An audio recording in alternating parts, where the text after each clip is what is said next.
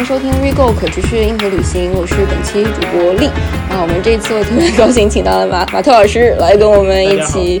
嗯，聊一聊关于科幻旅行的这样一个话题。嗯，其实我们过去会聊到很多关于可持续这个词，可持续旅行、可持续出行。啊，当我们在讲可持续的时候，可能它的意思就是说，怎么去更好的把地球上的资源去进行有效的利用，然后使它不能枯竭，然后子子代代都能够继续去使用这样一个资源。但是如果有朝一日这个资源真的耗竭了、枯尽了，我们被迫要去外太空了，不管是以出行、旅行，甚至有可能是。游牧放逐流放的状态去到了外太空的这样一个形式，那又会是怎么样的一个世界呢？所以，我们今天请来的嘉宾呢，嗯，Emily 金，嗯，过去做了非常多的一些科幻作品的翻译工作，然后也和一些比较知名的科幻小说家、翻译家，包括像夏家呀、呃刘宇坤呐、呃陈秋凡等等合作过。呃，Emily 也翻过那个呃《菲利普·迪克传》，嗯，然后大家如果对这个作者不了解的话呢，他的嗯，大家比较知名的他的其中的一篇作作品后期被 搬上了大荧幕呢，是那个《银翼杀手》。所以今天很高兴请到 Emily 来跟我们一起聊聊这方面的事儿。Emily 跟大家打打个招呼吧。好。嗯，大家好，我是 Emily。嗯，其实我觉得我最好奇的一个问题是，还是跟因为我们是可持续旅行相关的节目嘛，那我可能就开题先问一个跟这个相关的一个问题。因为其实我们看很多那种科幻作品，然后包括那种电影啊什么，它可能都是会以说啊，地球资源枯竭啦，然后人类被迫迁移到外太空这样一个视角去。去做的，嗯，你觉得科幻作品本身的兴起跟比如说可持续或者环保思潮这种理念是有关联的吗？我觉得科幻它作为一种文学题材本身定义上，它其实是可以容纳进非常宽广的东西。其实比起说它在有某一种特定的文学主张或者呃重点反映了某些话题，比起这么说来说，我更倾向于把科幻看成是一个绝佳的容器。而这个容器呢，恰好是在容纳和反映了当下社会人们最在乎的种种议题。当然说，现在感觉人们也是越来越多的去把这个目光放到了环保身上。呃，不管是说从自己视角、日常生活中看到的一些呃暴雨、台风、干旱、全球变暖这些，已经开始不再是说从只是在媒体和研究中听到的事情，而是真的是在我们日常生活中占有越来越多的比例。呃，所以人们对这个环保的关注，我觉得也是反映在了人们会更愿意从科幻中去看到这样的话题，而因为科幻它本身是这样的兼容并包，尤其是说呢，它能够用一种在可能是现实主义小说不能够让我们采取的方式跟手段去反映种种问题，所以导致作家们自己也可以通过这样的载体去探讨更深、更广的一些就是关于环保的话题。嗯，你刚刚有提到说，就是觉得科幻小说是一种容器，那可能相对其他的一些当代小说，它能包容性更多、更前卫去思考一些问题，还是说因为现在某些限制的原因，导致当代小说没有办法那么直接、尖锐的说出一些我们在乎的问题，而科幻小说能够通过嗯一些包装去让这个事情更容易被说出来呢？嗯，我觉得其实两者都有。呃，译者是说，他其实不管是说在中国自己的科幻发展里面，还是在比较正统的、传统的欧美科幻里面，人们最开始写科幻的时候，实际上，呃，可能并没有那种说啊，我写的就是科幻这样的一种文体自觉性。比如说，咱们说到呃探险旅行小说。拿凡尔纳来说，他最开始去写作这些什么《海底两万里》啊这些小说的时候，他并不是带这种强烈的自觉性，说对我写的就是科幻小说，就自然而然的会觉得说啊，那我去把这些呃富有想象力的，然后涉及到我们就是在工业革命后无法避开的这种高科技世界的看法，通通放进这样的书里面，然后写出来，在这样时隔一百年，我们再回头看，发现，对，那他写的其实。本质上来说就是科幻，所以其实你综合去看这个文学史的话，呃，单说科幻作为一个文体，实际上，科幻是，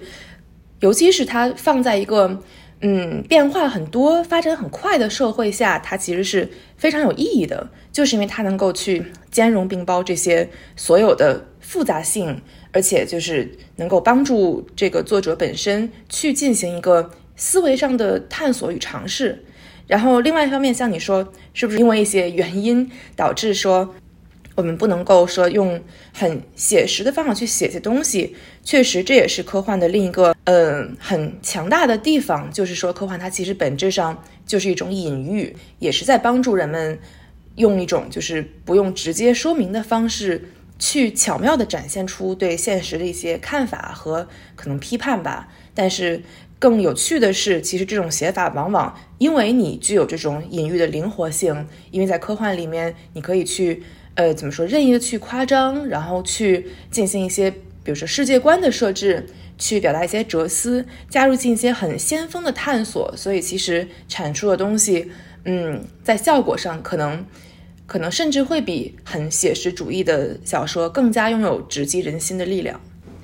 可以给我们观众推推荐一本，嗯，你觉得比较直击人心人心的作品，或者说你刚刚提到说那种隐喻效果非常冲击力非常强的那种作品。嗯，如果说是单看这个隐喻效果的冲击力，其实我知道肯定中国读者对于这个刘宇昆的小说已经不陌生了啊。就是他自己不管是翻译还是在自己的创作上都是非常非常厉害的一位作家。然后我刚才谈到，就是说我认为把科幻当为隐喻来写，其实是更能够打动人。而不仅仅是说把事情很平铺直叙的、很二维的展现在你面前。我觉得他的小说本身就具有这种、这种就是纵深感。所以其实他的很知名的一篇小说叫做《折纸》，然后这个小说其实本质上就是用呃活过来的折纸动物作为一种隐喻来展现了，就是一个。呃，华裔的移民家庭之间，就是儿子和妈妈之间的关系，它反映了一种，不管是说文化差异呀、文化转换呀，还是种种这些，嗯，然后它其实都是能够很巧妙通过这个折纸动物的隐喻把它展现出来。嗯，所以更少的是写科技的故事，更多其实在写人的故事。就刚刚你说，比如说像折纸动物的那个部分，它其实更多的是在探讨说当代的一些。母子之间的关系，它它更多讲的是人性，包括其实很多人喜欢看《三体》，它也不是因为说，当然《三体》本身描述的那个世界观，然后以及整体的那个很多的架构是非常有意思的，但它本质很多时候也其实是在探讨当代人和人性之间的一些关系。我觉得这个可能也是现代科幻作品在发展的一个一个方向。对的，对的，我觉得是。从科技转向人文是一个很很大的一个大趋势，是作者跟读者可能双重选择的一个结果。现在看起来，很多科幻作品的想象力逐渐匮乏，这个匮乏是来自于就是我们知道的太多，还是因为其他的什么原因呢？这种匮乏可能更来自于人们想象力的单一。当科幻已经成为了一个。被这么多人去注意、去探索、去使用的题材之后，它必然会带着一系列审美上的要求，就是说，大大家就开始吵，就是说我写出什么样的东西才算科幻，什么就不算科幻。像国内有很长一段时间都是在进行一个所谓硬科幻跟软科幻之间的争执，就是说，好像你不加足够的技术细节，你不是那种很。钢铁的工业的审美，你就不是真正的科幻，就是出现了很多像什么科幻原教旨主义啊这些，我觉得也是随着一个题材它逐渐流行起来，随着更多的人去参与这个讨论，去定义它，它也是必然会经历这样一个怎么说，嗯，会出现更多的条条框框，出现更多的呃这个题材本身被赋予的一些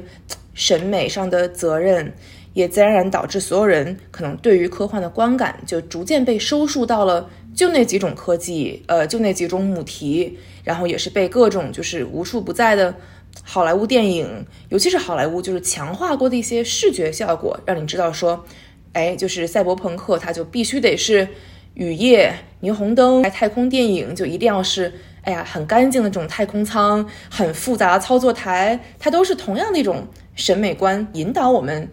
呃，更加的去批量产出符合这种大众口味的很市场导向这样一种科幻，但另一方面也在束缚着人们对于科幻的认知，乃至是对于科技的认知。像我们已经很难去想象人类去突然点到其他的科技树，像好像未来值得发展的就是那么几种科技而已。我们也很难去想象说，突然间到了未来，我们发现啊，这么多年的，比如说人工智能发展。在历史上，它可能只是一个，嗯，大家可能做了一些尝试，看似好像拿到了突破，但实际上这个东西从根儿上可能就是一条弯路而已。我们最终还是创造出了可能智能体，但和我们现在的人工智能完全不一样。这种想象已经我觉得很少在科幻里面出现了，因为我们已经很理所当然的接受了，这就是人类近未来的一种。几乎是一种既定的现实了。我可以分享一个想法，就是说这个，我觉得是因为科幻或者说是科学跟人类社会集体的关关联越来越强了。这个是不同于那个魔幻和奇幻的。你比如说古代的这个志怪小说，它是可以写到非常个体的或者非常小群体的。比如说某一个村子里、某一座城里面啊，一个人遇到了一个什么怪物，这个怪物可以是跟人类社会不发生关联的。一个东方的怪物可以对整个西方世界没有任何的想或想象，没有任何的作用和关联。但是科幻是不一样的，越来越强烈的一个倾向是，呃，一个大的科嗯科学的飞跃，它是要对人类集体产生作用的。所以今天的科幻。你包括想到这个关于中国的一个未来，你就要想未来的中国是不是还有党支部啊？那这个《流浪地球》里面是明确告诉我们肯定有，就是说你现在越来越去难想到一个作用于个体或者小群体的科幻，它最终结果一定是作用于人类整体的。而曾经的那种关于无论是魔法的还是志怪的那样的一个文学作品，它是可以作用于个体的，所以它的这个这个空间可能会更大一些。嗯。与此同时，我觉得刚刚金老师讲的有一点是那个，就是但凡有钱赚的赛道，然后大家都一门子往里钻，然后看说怎么样更赚钱怎么来，所以他那个被固化的模式也是因为这个模式是观众更喜欢的模式。嗯嗯，Emily 聊聊你，你觉得你你做那个帆 船运动这事儿跟 跟跟跟你喜欢做科幻小说翻译这两两两两者有关联吗？嗯，其实我感觉你要是深挖的话，我觉得内核是一样，就是一种。对冒险的一种本质渴望吧，嗯，是因为就是可能背景说一下，就是我是大概一二零一七年夏天起，我在大连一个就是明岛帆船俱乐部这个地方，然后报名开始成为了他们的一个学员，然后考了美国帆船协会的驾驶执照，然后所以到了后面呢，只有就是每次到天气合适的季节好的时候，我就会去大连，然后跟我们的俱乐部的成员一起练船。所以其实对我来说，这个经历呢是很满足了我当时呃从很小以来的一个夙愿吧，就是对于航海的一种本能的憧憬和向往。我觉得它其实是和人们想要去探索海底的位置，因为陆地上其实我们已经看过太多风景，但是呃不管是说在这种广阔的占据了地球绝大部分面积的大海，还是说嗯像凡尔纳小说那样子。对于海海底下的一种神秘感，还是说，甚至是大海呢？它在，呃，比如说民间信仰，呃，超越了人能够控制的，就是科技能力能够控制的范围里面的一些，就是占据的一些象征性角色，它种种方面可能结合在一起，都让海成为了对我特别有吸引力的这样一个地方。而且，我觉得人对于海的这种憧憬和探索呢，和科幻小说里面，更早期七八十年代的作家们会充满雄心壮志的写说啊，我们要坐火箭，我们要去看太空，然后我们要去看看火星啊，去探索群星啊，这样的一种想法，其实本质上驱动力是一样的，就是被我们称为这个大航海时代。当时这个世界史上，人们开始有了一些科技的帮助，比如说造船业，然后他们就开始把这个科技运用于。纯粹是在探索这个新的版图上面。当然，我知道这是一个很经过浪漫主义化的这样一种说法，是因为大航海时代肯定是无可避免伴随着像奴隶制，然后伴随这种殖民主义。但是，确实肯定我还是有一部分会忍不住去想说，这里面终究可能也还是融合进了一些人类很本能的对于未知的探索欲。这种热情也是逐渐。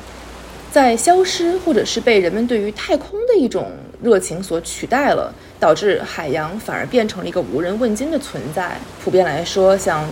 木头的轮船已经已经完全被就是丢掉了，现在取代的是钢铁大船。所以说，其实，嗯，大家都是开始用自动的装备去定位啊，去怎么怎么样。但是实际上，我在我在就是学习帆船的过程中，发现去怎么手动的控制这个船，去调这个帆型，然后去明白说自己的，比如说自己本身的力气和重量是怎么影响船切入这个海浪尖的角度，去感受风，去辨认这个天上的星星，然后怎么能够通过一些很基础的自然知识、海洋学知识。呃，观察这个浪波浪起的形状，来判断说这个涌过来之后后面有没有大浪。所以开始就是学习这些知识的时候，我发现，在某种程度上，就是好像我自己又跟自然去合二为一了。当我在进行这个运动的时候，我就会发现，其实这种感受和平时看着这种钢铁巨轮乘风破浪的感受完全不一样。是。你和船和你身边的自然环境，它就变成了一体的，这还挺有意思的。我觉得做做科幻小说或者科幻小说翻译这个部分是特别看向未来，然后特别科技感特别强的一个事儿。然后，但是帆船运动本身，它其实像你说，就是其实是一个向大自然臣服的过程吧。就是你可能不得不得看天吃饭，不得不得通过一些大自然的呃现象啊、馈赠啊等等方向也好，去去开展这项运动。对，完全同意。就是你的时间感在这方面可能会有一个你自己都没有想到的一种紊乱，以帆船为载体的探索和以一种被科技驱动的挖山填海的这样一种嗯征服，它是完全不一样的两种概念。就是当你在帆船上的时候，你可能会更容易去对大自然生出一种敬畏感。比如说我们在航行的时候遇到。暴雨，然后船就会在海面上不停地歪来歪去倾斜，人就要绑上安全锁，被海浪一起这样甩来甩去。在那个时候，你能做的就是说，也只有说去依赖一些很简单的工具，自己的身体，然后去想把这一波风浪给等过去。非常多的这种沿海城市啊，海上的这种群体，它其实在宗教信仰方面是有很完备的一套体系的，就是因为。在那种情况下，你只能够说去对大自然祈祷膜拜，但是你知道，你作为一个人类的力量，你在这种天地间的自然的伟力面前，你其实就是像蚂蚁一样渺小。其实听这个金老师讲这些的话，我我非常能够感受到一种就精神世界的投射，因为在这个大航海时代的时候，人们对于探索远方是一个。很积极的一种期待，无论是这个远方是现实的财富，还是说是关于这个世界尽头的一种想象，它很像是呃人类早期去探索这个太空的一种期待。包括像这个上世纪末的时候，也诞生了呃一大批的这个科幻作品，然后呢也成为了科幻迷心中的一些经典作品。那个时候好像人们认为宇宙当中一定有某些。非常值得我们期待，而且是一种积极的、美好的一些东西。但是现在似乎这个方向越来越转向，人们注意力不太集中于太空，而集中于人类社会自我。而这种自我呢，又是悲观的。他认为人类会毁于，无论是毁于人工智能啊，还是毁于嗯贫富差距拉大呀，还是毁于这个自身的破坏环境啊等等。它是一种又收回到内部，而且是一个很悲观的一个状态。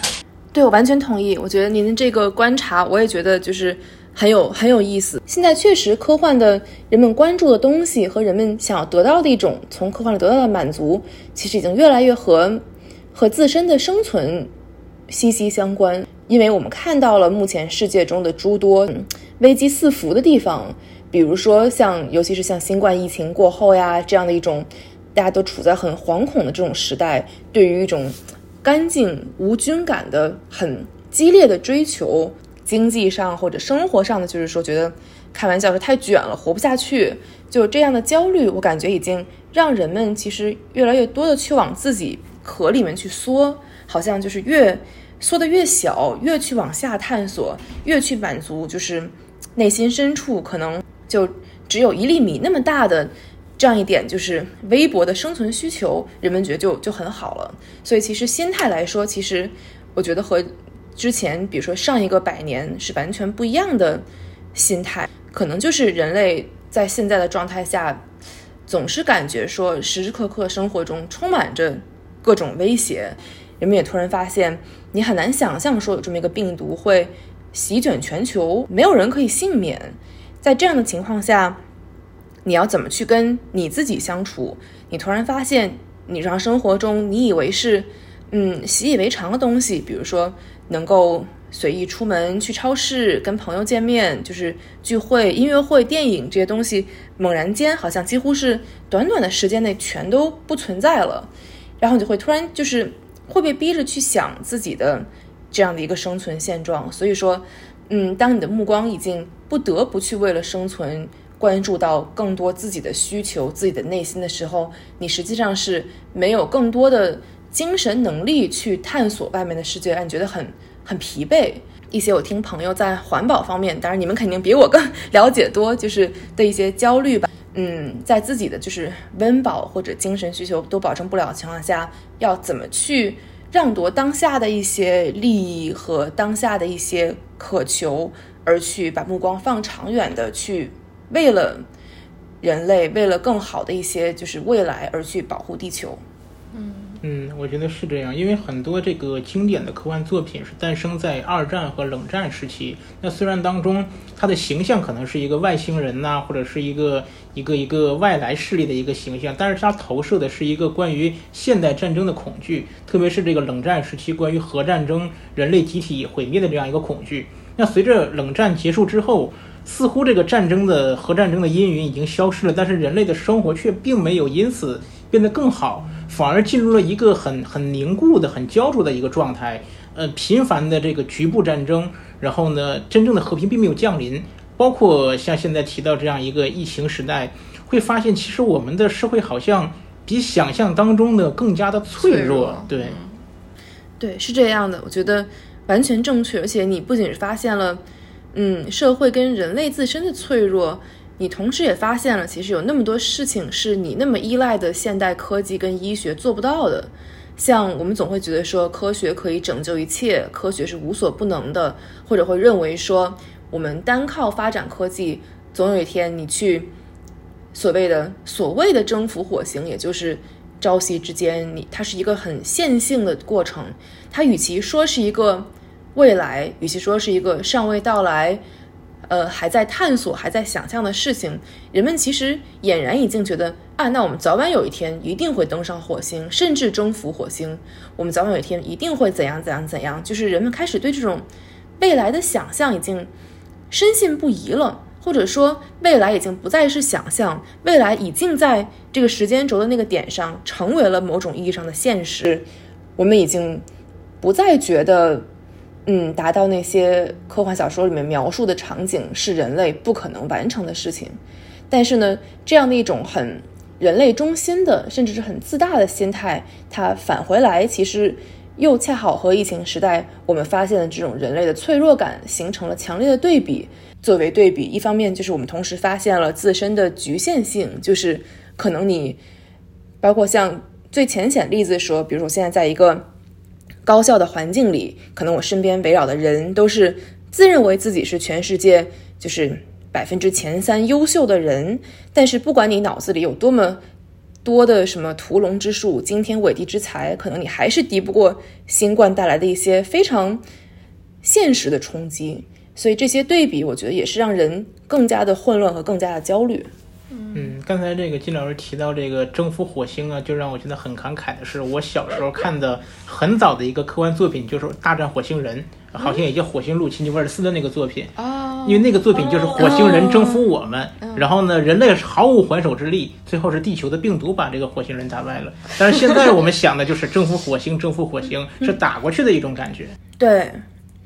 对，没错，没错，我觉得你说的很很对，就是。嗯，这个可能我又要扯到说大航海呀怎么样？我觉得那个时候其实，起码我可能感受到的态度是，人们对于自然，不管是太空还是大海还是怎么样，人们还是抱着一种，嗯，功利心更轻一点的好奇心为主，就是我只是想单纯的知道那边在发生什么样的事情，呃，那个地方是一个怎样的地方，就是不像是现在这样，我们谈到火星就一定要去征服，所谓去殖民，然后好像就是说对火星的探索，它从一个很精神性的东西，嗯，大海也是从一个很精神性的东西变成了极其实用主义的一种，就是说。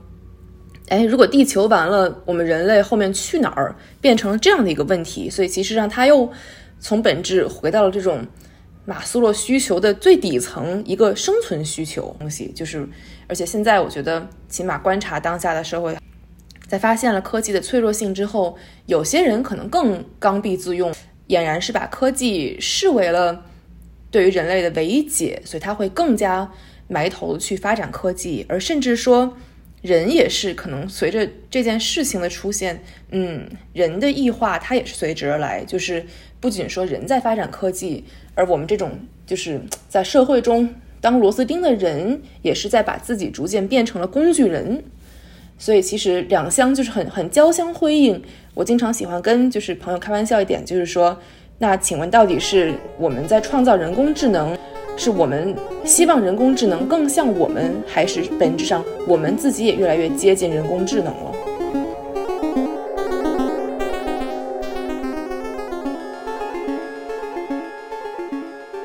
因为你刚刚提到说，就有些人相信科技是未来的唯一解，你你自己呢？你相信科技是未来的解法之一吗？或者说是未来的唯一解吗？怎么说？要很斩钉截铁的说，我觉得我不相信。就我觉得我不是一个科技主义者，就是关于科技这件事情，一方面我会觉得说，嗯，科技会给人带来能够更好的去琢磨人性，去让人了解自己跟环境之间关系的东西。但另一方面，我觉得科技本身，因为它自己就是由人类创造出来的产物，所以它必然是带有强烈的。人类自身的劣根性和局限性在里面，我其实不太相信一个纯粹的像很多影视和小说里面所展现出的那样的一个机械降神就可以这样出现。就是我觉得，就是科技它作为人的产物本身这件事情，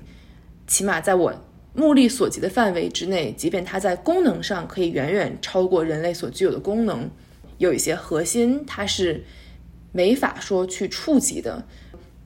假设说你去信仰科技，你认为就是科技之神就是将来我们的新上帝。呃，对，那最接近这个未来目标的东西，那就是人工智能。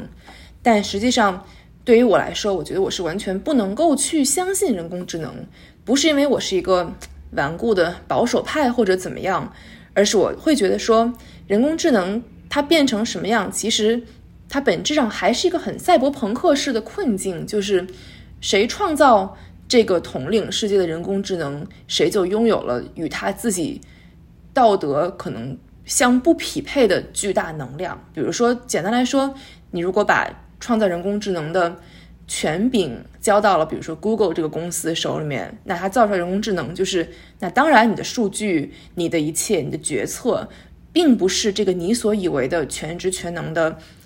嗯，人工智能之神在帮你做，而是它背后的 Google，它背后的算法有很大的危险。就是人工智能也好，还是我们所信仰的这种科技之神也好，它很可能其实最后都会成了嗯某一小部分人类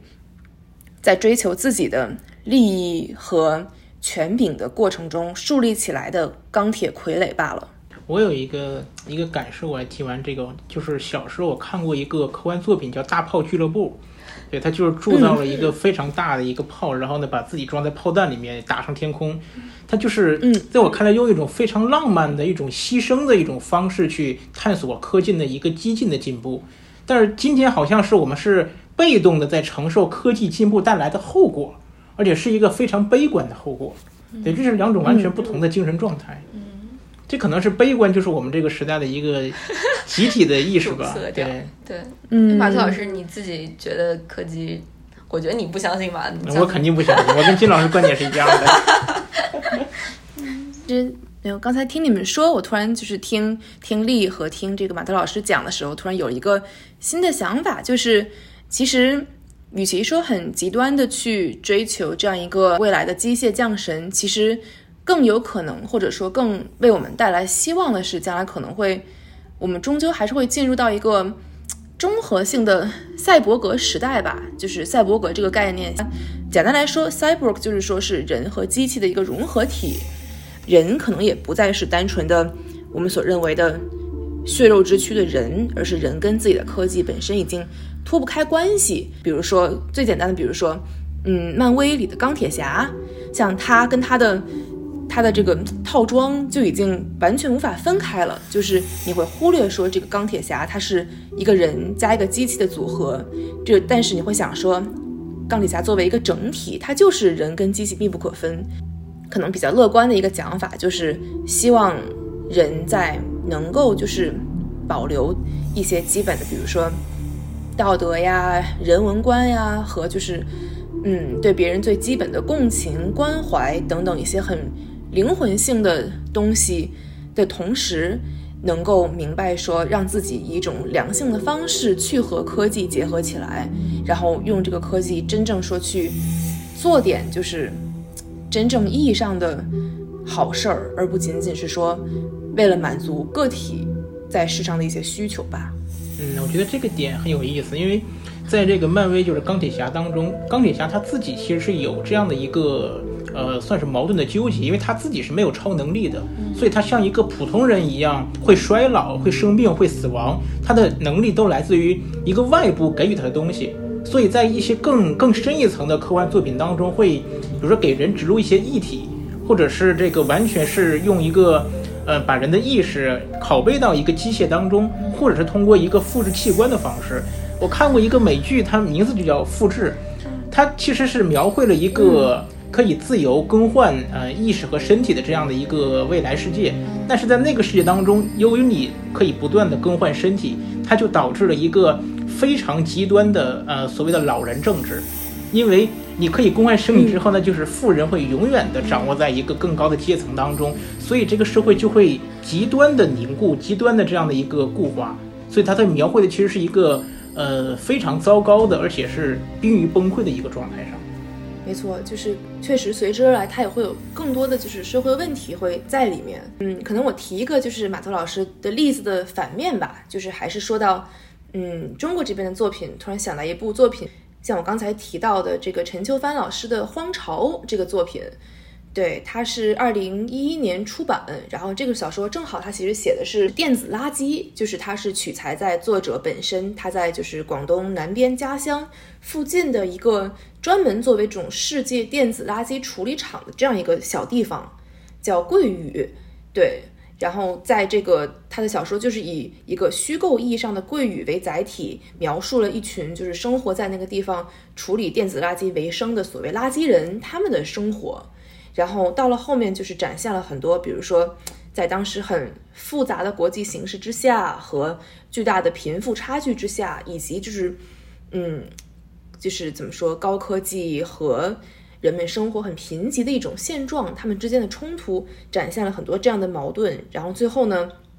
他的这个主角，一个嗯受尽了很多就欺辱和压迫的这样一个女主角，她最后是通过蜕变为赛博格，把自己和电子垃圾里面找到的很多就是零件跟一体结合起来，才获得了一种突破自己本身限制和环境限制的力量。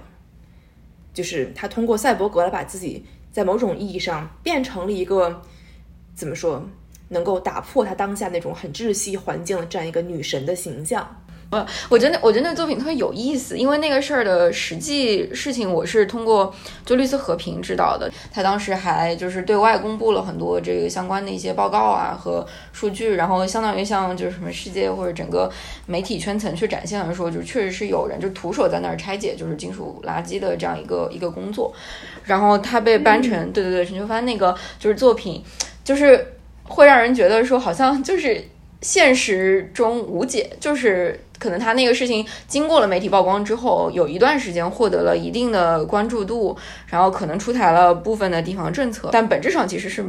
没有真正改变一些核心带来这个问题的原原因源头，直到就是说，嗯，最近几年洋垃圾进口被禁止了等等这个事情才真正的被解决。然后我就感觉陈秋帆的那个就是作品有点像，就是投射出了一个潜在的解决方案。但是你越看它，你又觉得说这个这个解决方案是没有办法就是在短期内实现的。是我想到之前有一个日本的科幻作品叫《铁男》，嗯，对，它就是人跟金属的一个一个结合。然后它其实那个作品当中所反映的就是也是关于工业污染呐，然后这个金属世界对人的一个侵蚀啊等等。其实好像日本的这个科幻作品当中有很多关于这样的一个。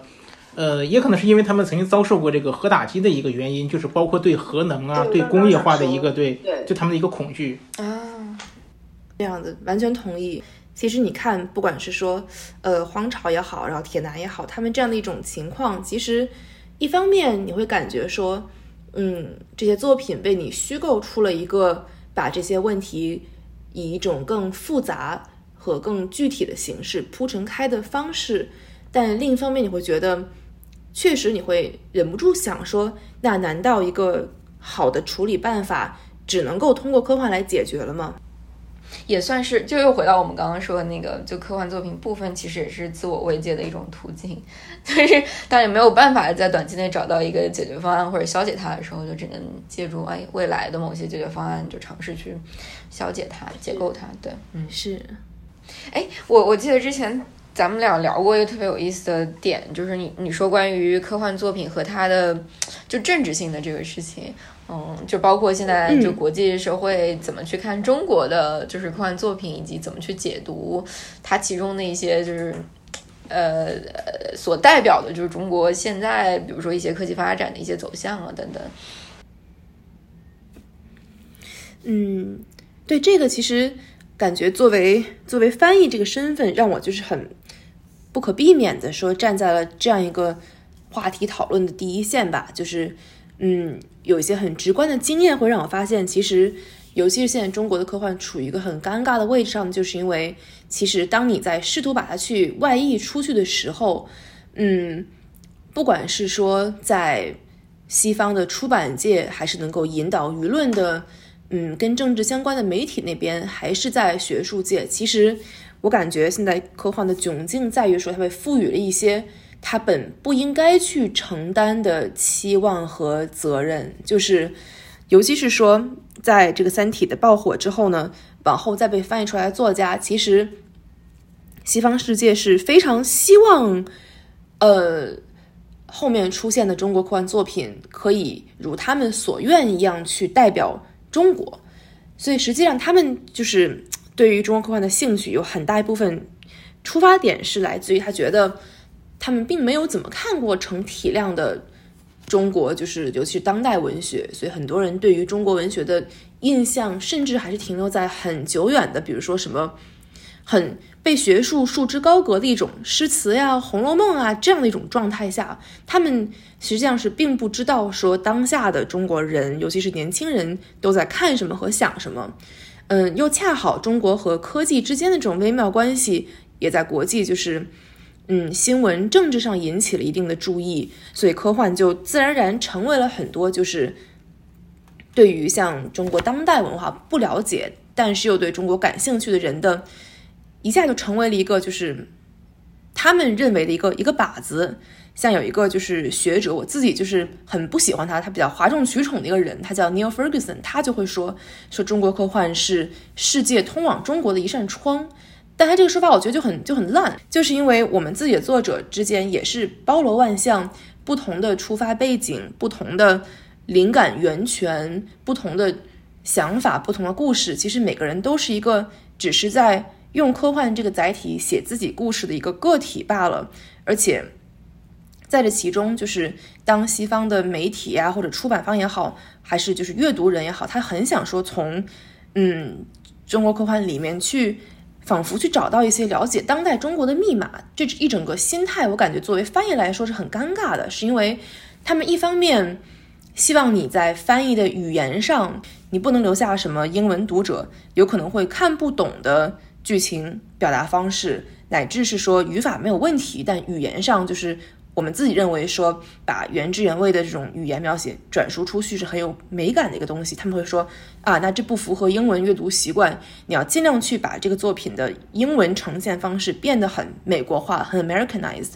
嗯，但另一方面，他们又生怕你这个文章写的所谓不够中国，就是如果你只是给他们一篇，好像就是任何一个国家地区作者都能够创作出来的一个故事，而不是一个很所谓很中国的故事，他们也会觉得说，那你既然不写中国，我们要翻译作品干嘛？我们作为翻译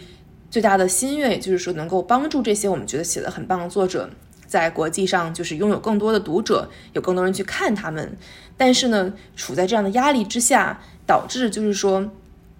不管是市场还是宣传方式，还是对待作者的方式，都开始让我们感觉就是说很举步维艰。因为其实从根本上来讲，我们一直想要传达的一个信号，不管是作者还是我作为代表作者的这个翻译，我们都会觉得就是说，嗯，其实，在我们写作的时候，就是请先把我们当成一个作家。而不是一个必须要承载着某种期待跟某种就是文化标签的中国作家。嗯，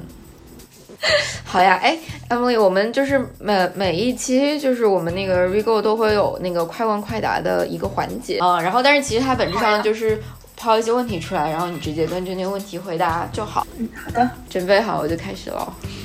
好呀，嗯，第一个问题是你觉得你自己是一个有影响力的人吗？嗯，不是。因为，因为我觉得我现在就是可能自己思考的时候多，然后自己就是跟朋友之间输出的多，但是并没有感觉我的话别人会就是真的去认为是个东西，就是就是 take me seriously。然后可能我自己也没有对影响力的一种追求，就就是每天在说一些废话，然后谁爱听就听，谁不爱听就就不要理我就好了。所以，我的自我认知是一个非常平凡但废话很多的人。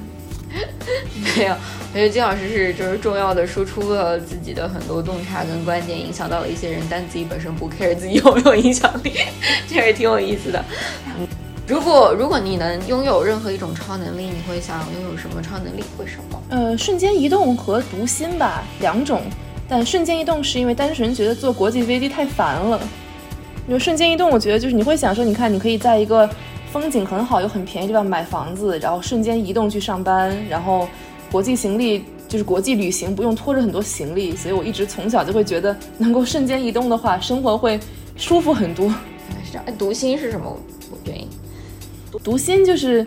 能知道别人在想什么就很好，因为我就还蛮喜欢猜别人想法的，所以感觉如果能够读心的话，就可以一次次去验证自己的猜测是不是对的，是很 creepy 的一种想法。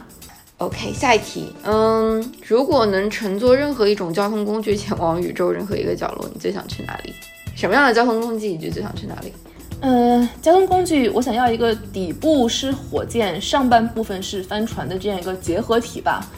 然后去的话，去的话，我觉得想去一个就是半幻想半真实的地方。如果说银河不是我们所谓的星系那个样子，但银河是一个真正的天上的河。我就会想说，乘坐着一个火箭帆船，在一个真正是河的银河上面去探险，我觉得会很棒。这也太酷了！有没有想过自己最不想去到的目的地是哪里？嗯，美国旧金山吧。这么具体吗？为什么？对，因为我就是非常不喜欢美国旧金山市和中国上海市，所以这是两个我会尽量就是没有什么事情就不想去的地方。所以旧金山是为什么？上海是为什么？我觉得上海太白了，就是上海作为一个城市啊，真的非常的 white，然后让我感觉就是经常在那边会觉得，在那边我觉得我才是我作为一个就是亚洲人，我才是少数人，尤其是浦西中心那一块儿，上海就是比纽约还要白，让我觉得很无法忍受。然后旧金山，我觉得就是 tech bros 太多，就是同类型的。科技从业者加硅谷信仰者，然后满口说的是很类似的话，又很自以为是的那波人，就是你就想想象一个城市充满着马斯克的拥护者和复制体，的感觉就让人很窒息，所以我就很不喜欢这两个城市。我以为要说旧金山华人太多了呢。上海太白，旧金山华人太多，是吧？笑死了。你相信时空穿梭吗？如果能穿梭到任何一个时空，你会想去哪里呢？嗯，穿梭任何一个时空的话，看兴趣吧。我觉得就是前两天觉得能够去看看战国时期，就诸子百家互相争论的时期，会蛮有意思的。然后再往前，可能自己可能跟自己学业有关，再学哪个时期，就想去看看哪个时期。但目前的兴趣爱好是战国，或者就是更远，可能商朝吧，就是商周或者是夏朝也蛮有意思的，就是想去看看上古神话时代当时的地球的生态环境和人们的现状是什么样子，去看看就是三星堆怎么回事儿。你相信你相信平行时空吗？嗯，相信。你觉得自己平行时空里面是个什么样的人？嗯，平行时空里应该是个，就我感觉可能性格和现在差不多，但是干的事情是现在的我总想做和选择但没有机会的吧。可能平时工里面会去当职业的水手，或者在酒吧上班，或者是什么给人当保镖这些职业。对，好的，我这就是今天所有的快问快答问题啦。好的，好，谢谢今天 Emily 的时间，感谢带我们就游了宇宙大花园，然后聊了很多跟科幻作品相关的事情。感谢两位老师。